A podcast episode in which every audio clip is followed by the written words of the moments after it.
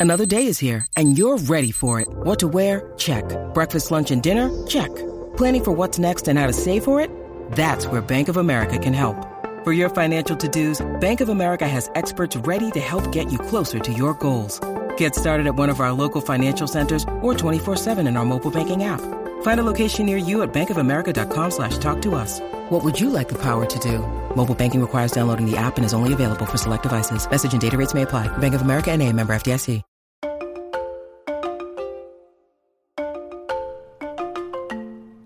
Hola a todos, soy Víctor Abarca y estás escuchando Expreso con Víctor, el podcast diario sobre tecnología, tecnología que importa y cultura digital.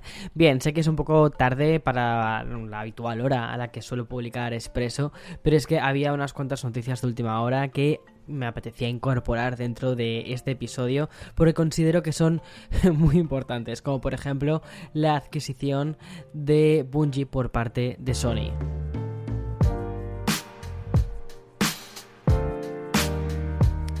Bien, si en lo que llevas de lunes te has limitado a trabajar y, no has entrado en ninguna red social, pues este episodio de hoy tiene una sorpresa para ti. Porque por un lado tenemos la fecha de estreno de Halo, que es una de las series del año, y por otra el estudio original que hizo Halo, que es Bungie, ha sido comprado por Sony. O sea, si, si, más o menos nos rubicamos un poco, ¿vale? Halo fue una franquicia que empezó en Xbox.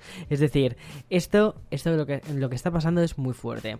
Pero vamos a ir por partes, porque desde el mismo momento en el que se lanzó la Xbox con el primer juego de la franquicia Halo, que era el Combat Evolve, el fandom comenzó a clamar por una película que narrase las aventuras de este título. Y digo película porque hablamos del 2001, ¿vale? O sea, 2001, todo el rollo de las series así al nivel al que estamos ahora, todavía no, ¿vale? En ese momento la televisión no tenía, como te estaba diciendo, el prestigio que tiene ahora y no se podía pensar en una serie que tuviese la calidad cinematográfica que vemos hoy, como por ejemplo en series tipo Juego de Tronos o Mandalorian, que eso es dinero, dinero, dinero, dinero. Y son mmm, seriacas, o sea, tienen unos presupuestos que son presupuestos de peli, casi por capítulo. Bueno, el primer intento que hubo de, adaptación de Halo fue, de, o sea, de forma eh, cinematográfica, tenía muy buena pinta. De hecho, el guion estaba escrito por el mismísimo Alex Garland, que fue el creador de Ex Machina y 28 días después, con una producción de, atención, Peter Jackson, y e iba a estar dirigida por Guillermo del Toro. O sea, muy fuerte todo esto, ¿eh? Y este Halo hubiese sido yo creo que hubiese sido increíble. Lástima es que nunca se llegó a producir por diferentes motivos y apareció la posibilidad de adaptarlo a un formato serie. Esto por fin ocurrió cuando en 2018 Showtime dio luz verde a una primera temporada de 10 episodios, que sería una adaptación que finalmente llegará a Paramount Plus, tras un montón de retrasos que ha tenido la serie, esta vez ocasionados, como te puedes imaginar, por la pandemia. Y desde anoche ya tenemos un trailer oficial y una fecha de estreno, que es, es básicamente el nombre es Halo, a secas, H-A-L-O no hay más. Bueno, pues llegará adaptada a televisión el próximo 24 de marzo por parte de la mencionada Paramount Plus, lo que significa que en España se deberá esperar un poquito más. En el avance, además, hemos podido ver al Master Chief, al jefe maestro, o escuchar la voz de Cortana. La primera impresión que deja el tráiler es de un respeto muy bueno por la franquicia, con tonos y atmósferas muy parecidos. Y por cierto, la serie la produce Steven Spielberg, garantía de calidad asegurada. Vale, continúo con la otra cara de la moneda, porque antes te comentaba, o sea, te estaba hablando sobre, sobre Halo y sobre Xbox y todo esto, porque al final fue la plataforma en la que vio nacer em, esta franquicia. Vale, pero ¿quiénes fueron los desarrolladores de Halo? Pues fue Bungie. Bungie probablemente ahora te suene porque son los que están haciendo la serie de, em, de Destiny. Halo se ha terminado quedando en, en Xbox y lo que han hecho los creadores originales de Bungie ha sido hacer eh, Destiny. Vale, pues ¿qué ha pasado? ¿Te acuerdas que la semana pasada eh, Xbox compró Activision y Blizzard, bueno, pues ahora le toca el turno de hacer las compras a Sony. Y Sony ha ido directamente hacia Bungie. O sea, es como todo como muy enrevesado, ¿no? Es decir, ah, que tú me quitas esto, bueno, pues yo cojo esto otro, compro esto otro. Es como salir de compras así en plan rollo venganza. No, no, la verdad es que no, creo que lo han hecho muy bien. Bueno, el dinero que se han gastado, eh, que Sony se, va a gastar para comprar este estudio es de 3,6 eh, mil millones de dólares. Bueno, eh, eh, y además, según ha dicho Pete Patterson, que es el CEO de Bungie, para dejarnos un poquito tranquilos a todos los que somos jugadores de Destiny, dice Bungie seguirá publicando y desarrollando de forma independiente nuestros juegos. Además, el director de PlayStation Studios ha reiterado que uno de los motivos por los que compran Bungie es por la experiencia técnica y su, esto es muy importante, y su capacidad de desarrollos multiplataformas que van a ayudar a la marca PlayStation a que llegue a cientos de millones de personas, o cientos de miles de personas, perdona. Bueno, aquí ya nos está queriendo decir una cosa, que es el tema multiplataforma. Además han publicado, la gente de Bungie ha publicado un preguntas y respuestas y responden muy directamente dentro, lo puedes ver, de hecho, dentro de, la web de Bungie, donde hay un montón de respuestas, sobre todo sobre Destiny 2, y responde muy claramente que no va a haber cambios y que los jugadores van a, van a poder seguir jugando en la plataforma que ellos elijan, es decir, van a seguir manteniendo el juego multiplataforma. Me parece un acto muy interesante ahora mismo todo esto, sobre todo porque hemos, hemos visto como Activision Blizzard, ¿vale? Que son, tienen la saga de, de of Duty ha sido comprada por Xbox y como en principio va a continuar siendo em, siendo multiplataforma, al menos Call of Duty, durante tres generaciones, o sea, durante tres juegos más, que pueden ser tres años o pueden ser seis, depende de cómo cambien un poco la estructura, pero bueno, durante los eh, siguientes tres juegos. Vale, ¿eso qué significa? Que yo creo que Sony tiene una muy buena baza para decir, oye, si queréis seguir teniendo Destiny también en vuestra plataforma, pues eh, recordad que mm, este Call of Duty debería ser Mm, también multiplataforma. Yo creo que el problema también es que la percepción que hay de, o la grandeza que hay eh, de Destiny, o el volumen, mejor dicho, el volumen de, de, público que juega Destiny versus el público que juega Call of Duty es diferente. Creo que hay muchísima más gente que está dispuesta a comprarse una consola por Call of Duty que por Destiny. Creo, ¿eh? De todos o sea yo me compré una vez una consola por jugar a un Call of Duty pero también me compré no no me, no me voy a comprar por Destiny pero fue uno de los primeros juegos a los que jugué en, en Xbox.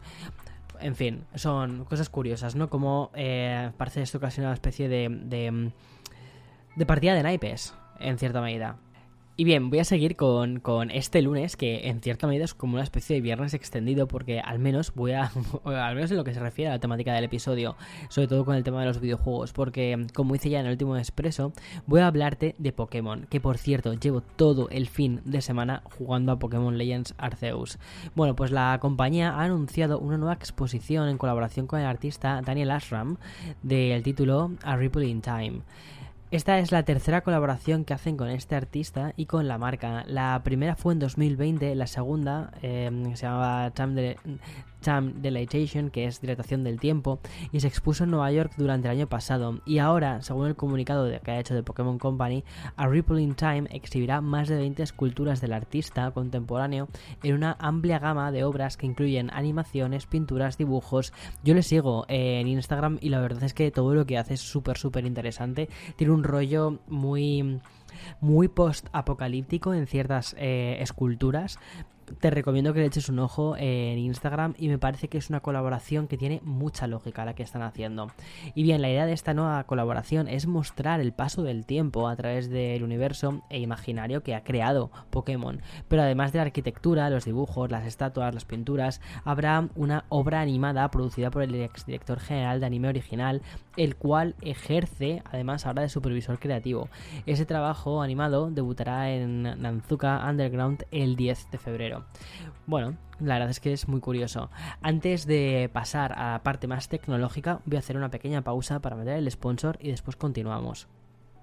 This episode is brought to you by Shopify. Whether you're selling a little or a lot. Shopify helps you do your thing, however you cha-ching. From the launch your online shop stage, all the way to the we just hit a million orders stage. No matter what stage you're in, Shopify's there to help you grow. Sign up for a $1 per month trial period at shopify.com slash special offer, all lowercase. That's shopify.com slash special offer. Hemos tenido un comienzo de, de expreso como muy eh, videojuegos, ¿no? Ahora nos vamos a la parte más tecnológica, la cual ya sabes que mm, los, los lunes suele arrancar con bastante lentitud. Aún así, hoy hemos amanecido con una información publicada en Mac Rumors que nos habla de cómo Apple ha introducido una nueva función en la App Store, la cual ahora será compatible con, y te leo, ¿vale? Directamente dicen con aplicaciones no enumeradas que solo se pueden descubrir con un enlace directo. ¿Qué quiere decir todo esto? Bueno, si bien es cierto que el usuario común no podrá descubrir estas aplicaciones que no están catalogadas, no figuran en la lista, ya que no saldrían en los resultados tampoco de búsqueda, administradores, desarrolladores, invitados eh, a eventos, miembros de una organización o participantes, por ejemplo, en un estudio de investigación o grupos específicos de empleados, sí que van a poder encontrarlas a través de Apple Business eh, Manager o Apple School Manager, o si te pasan, como te digo, el link directo. Tiene muchísimo sentido que hagan esto como una forma de distribución de aplicaciones de forma interna. Según la información publicada en Mac Rumors, los desarrolladores podrán enviar el formulario de solicitud de Apple para aplicaciones nuevas existentes y en caso de que se aprobase, el método de distribución de la aplicación cambiaría a aplicación no listada y mm, se aplicará a cualquier versión futura de la aplicación. Las aplicaciones no listadas van a estar disponibles para cualquier persona que tenga un acceso al enlace y si la aplicación ya está disponible en la App Store, su enlace actual seguirá siendo el mismo. Esto anteriormente se hacía con una cosa que se llama Test Flight, a veces yo que soy un desarrollador, por ejemplo, a mí me pasa, ¿no? Cuando un desarrollador eh, quiere que pruebes eh, su aplicación, te mandan un enlace a través de Test Flight. Y en Test Flight es como una especie de versión interna de la, de la App Store y um, ahí te puedes descargar la aplicación. Pero es una aplicación, creo que además tiene como una fecha de caducidad de 80 días, 89 días, una cosa así. Entonces tienes como 89, 89 días, perdona, que me trabo, para eh, probar la app. También pueden mandarte actualizaciones, sobre todo si el desarrollador ha hecho nuevos cambios en la aplicación y puedes ir a versiones de esa misma aplicación. Eso es muy curioso, eso eh, sé que es una herramienta que se utiliza, por ejemplo, para equipos de desarrollo, pero también Test Flight está muy bien si, si quieres hacer que un grupo de personas pruebe esa aplicación antes de que salga al mercado. Y ahora parece ser que lo han simplificado aún más, sobre todo porque quizás esto estaba muy orientado a desarrolladores. Pero esto otro está muy orientado a un público general, eso. Es decir, vas a un. vas a una conferencia, ¿vale? Pues te, te, descargas la aplicación de esas conferencias.